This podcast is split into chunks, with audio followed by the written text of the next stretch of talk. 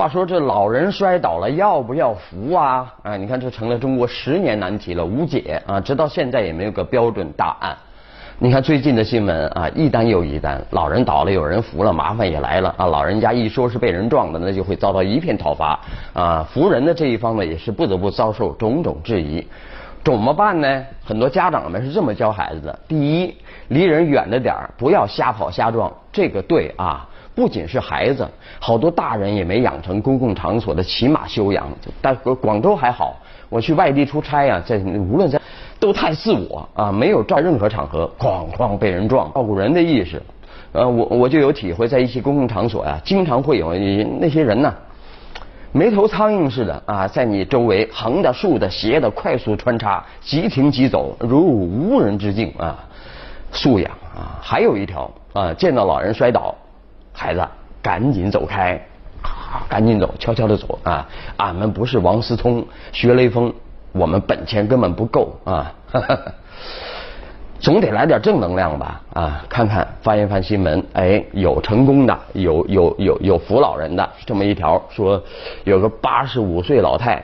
八十五岁，单独上街啊，上街行走，摔了个头破血流，呃，结果俩比较胆胆大的孩子呢，把他扶起来了，还经过邱少云一样的 那个思想斗争嘞啊，这个说扶还是不扶啊，这个问题是 首要问题啊。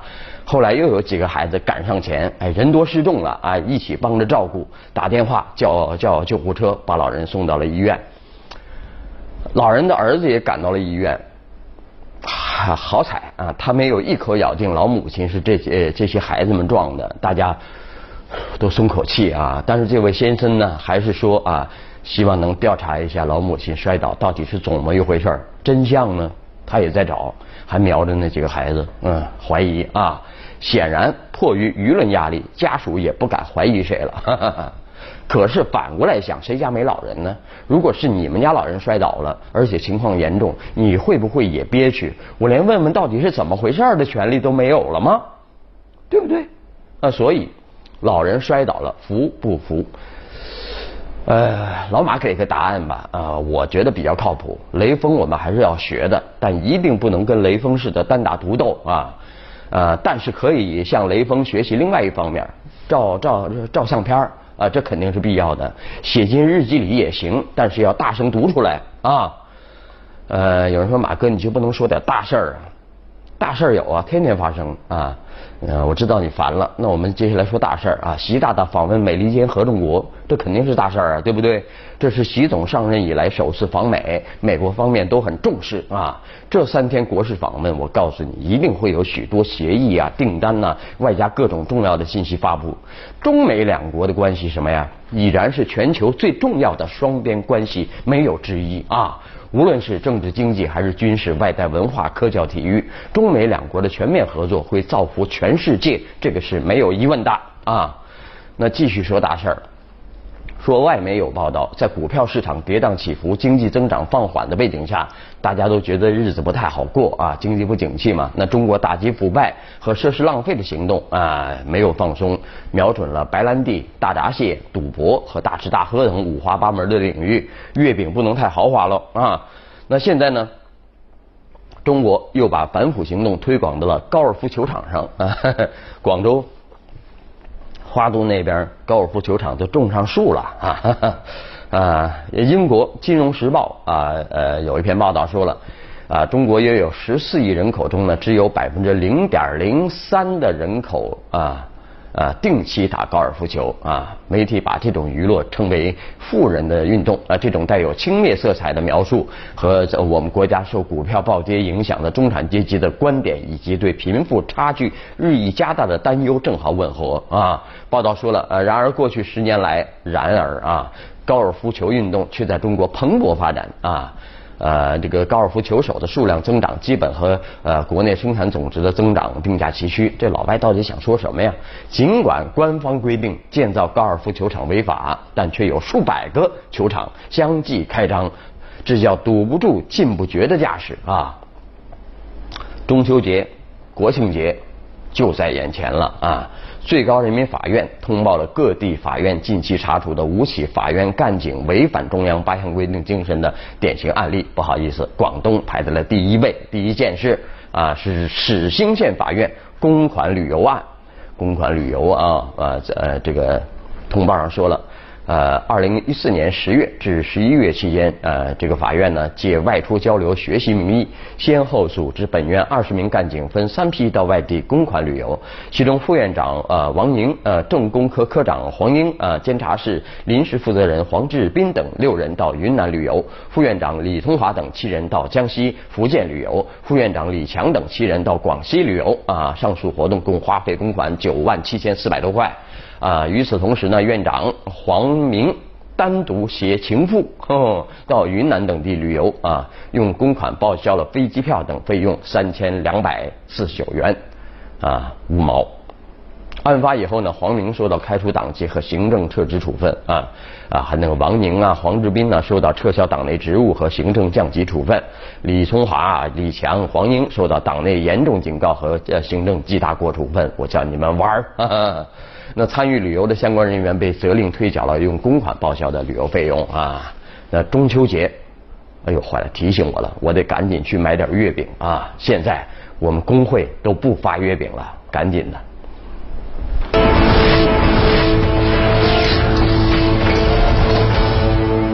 好，那如何开展批评与自我批评啊？昨天老马有说啊，老百姓之间的批评呢？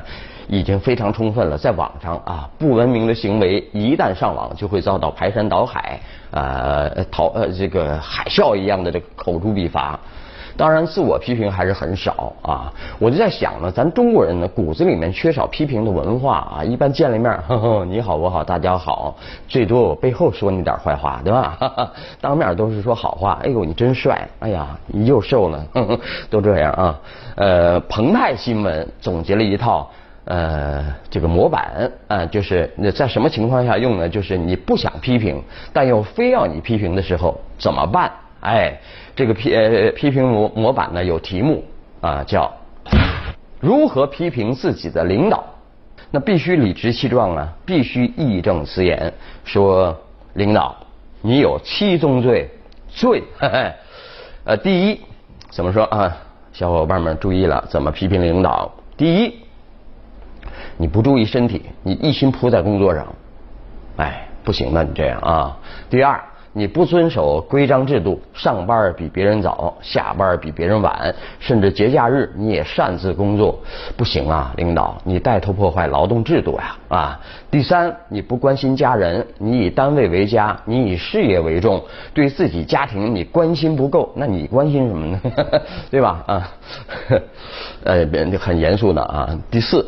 处事不公正，你严于律己，对自己太严了啊！宽以待人，对我们太放纵了啊！自我批评多，批评别人少，表扬别人多，你自我表扬少啊！我来表扬你，对吧？啊，你看，还有第五，办事你不灵活，对自己的亲戚和对他人一样，你坚守原则，一视同仁啊，不讲情面啊，不搞特殊，这个我人民群众看着不舒服啊！第六，架子太大。过节送礼你都不收，呃，你没有人情味儿啊，对吧？你准备的月饼你也不收，对吧？第七，对女同志不够热情啊，与女同志经常保持距离，接触太少，不关心女同志啊，其实不太严肃啊，不对啊啊！但这么一个搞笑的插科打诨呢，本身它就是一种批评啊，批评的是什么呢？我们根本不知道怎么批评领导，你说怎么办呢？再来看《扬子晚报》的一篇文章啊，老人摔倒了，到底应不应该扶啊？啊，他说了啊，老人跌倒了，上前扶一把，原本属于人类受呃这个同情弱者怜怜悯本能驱使的举手之劳，本能，哎呀倒了，说扶吧啊，如今却成了需要思虑再三的一道难题，甚至极有可能酿成出力不讨好、救人反被讹的风险之事。那究其原因，也许不能把它简单的归咎于人们的冷漠与无情啊，社会成员之间缺乏基本信任才是问题根本症结所在，呃。最近有案例，先拍照，咔嚓咔嚓咔嚓围着老人多角度拍摄，我们再救人，这个行为啊，这个是可行的啊。这行为的初衷呢，就是为了获得证据，规避风险，为构建人际呃间的信任关系奠定眼见为实、历史历史存照的事实基础啊。那么与人之初性本善的道德良知同理啊，趋利避害也是人类与生俱来的人性本能。尽管与不假思索和毫不犹豫的急公好义相比，先拍照后施救的的确不无谨防被讹的心理隔膜痕迹，但何尝不是出于自我保护本能的人之常情呢？啊，呃，文章作者支持这么做啊。较之于爱心泯灭的不想扶和心存疑虑的不敢扶，我先拍照再施救的可贵之处，就在于他不是惧怕于好好心遭恶恶报而畏缩不前的消极观望，而是主动规避风险的积极搀扶。他的程序的可理解和结果的正能量值得肯定啊。这人倒了，咱不服，这人心不就倒了吗？人心要是倒了，咱想扶都扶不起来了。这是春晚小品，呃，这个呃一句台词儿吧，发人深省啊。解困扶不扶，需要人心向善的道德治本，但更需要从我做起的点滴积累啊。我们充分相信啊，由先拍照再施救，智慧式救人，多多益善的量变积累，迟早会带来最终走出扶不扶迷局的质变飞跃啊。啊，这个结尾很漂亮，写作文的小伙伴可以学呃学着，试着学一学啊。好，稍后你来我往，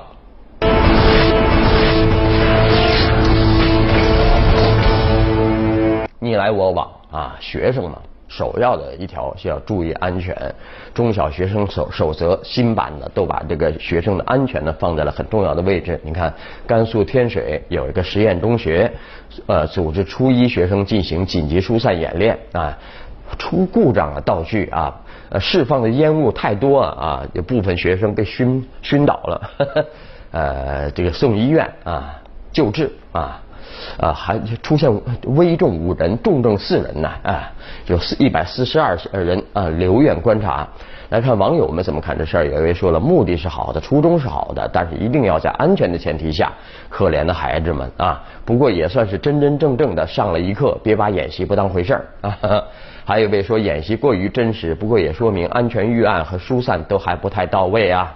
放的什么烟呢？干冰不行吗？啊。啊呃，祝孩子们早日康复，意外啊，意外意外啊，不出人命啊，呃，就就算是好事吧。再来看，四年前，呃，广州女白领啊，有一位女白领呢，开始给陌生人卖晚安啊，一块钱一条，呃，为购买者发到晚安的短信啊，这这这，他说了，已经有两百多人买过晚安，他挣了三百多呃三千多块钱呢啊。呃，买晚安的人呢，形形色色啊，跟爱情有关的最多，送给别人的比送给自己的多。来看网友们怎么看这个小买卖啊？有一位就说了啊，聪明的人啊，什么服务都有需求，就看你能不能想出来。还有位说了，其实那些买的并不是一句晚安，是一种安慰啊，很多人缺安慰啊，买买上十条哈，批发价。再来看，嗯。扶老人被反咬一口被讹这种现象挺多啊啊，这个刚才我们说了，拍照是个好办法啊。这个呃，来看大家怎么说这事儿。有一位说拍照也是没办法，又想救人，又要避免不必要的日后麻烦，这么做也是被逼的。还有一位说，以前我们会毫不犹豫的帮老人，有了别人的前车之鉴，我们的善良必须变得小心翼翼啊。其实呢，小心翼翼是现在我们呃必须的一种精神状态呃常态了。不不光要小心这个扶老人的风险，你说你做什么不小心呢？做什么不不需要小心呢？对吧？说句话都要小心嘛啊！好了，那今天节目就这样啊。回看更多新闻，请关注本台官网、荔枝台、每日推送 APP，还有微信公众号。好的，明天晚上我们接着聊，拜拜。看见风在你的眼里，自由的喘息，这自由值得追寻。听见风在我心里，像一声叹息，说那些。